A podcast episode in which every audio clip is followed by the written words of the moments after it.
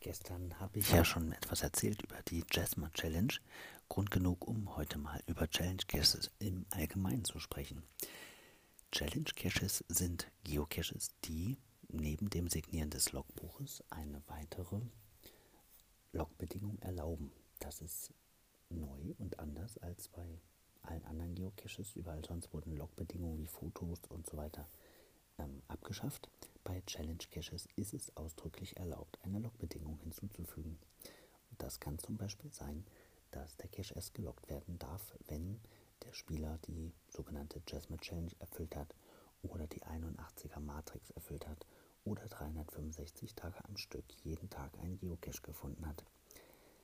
Das ist erlaubt und das erfreut sich in der Geocaching-Community einer großen Beliebtheit, weil es ist ja doch so ein bisschen eine Möglichkeit zu zeigen, was man alles kann und schon erreicht hat.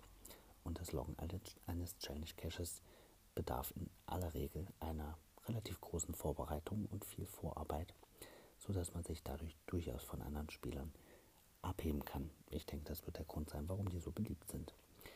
Ähm, was an Regeln dazu gibt, an Guidelines, das verlinke ich hier mal in der Podcast-Beschreibung. Und ja, genau, eine Sache vielleicht noch das gab ähm, relativ viel Ärger um diese Challenge Caches. Ähm, noch ja, 2015 war die Hälfte aller Geocaching-Anfragen bei geocaching.com äh, oder Beschwerden treten sich um Challenge Caches. Deswegen gab es eine einjährige Pause. Aber seit 2016 sind sie wieder zurück, weil es da sehr viel Zuspruch aus der Community gab.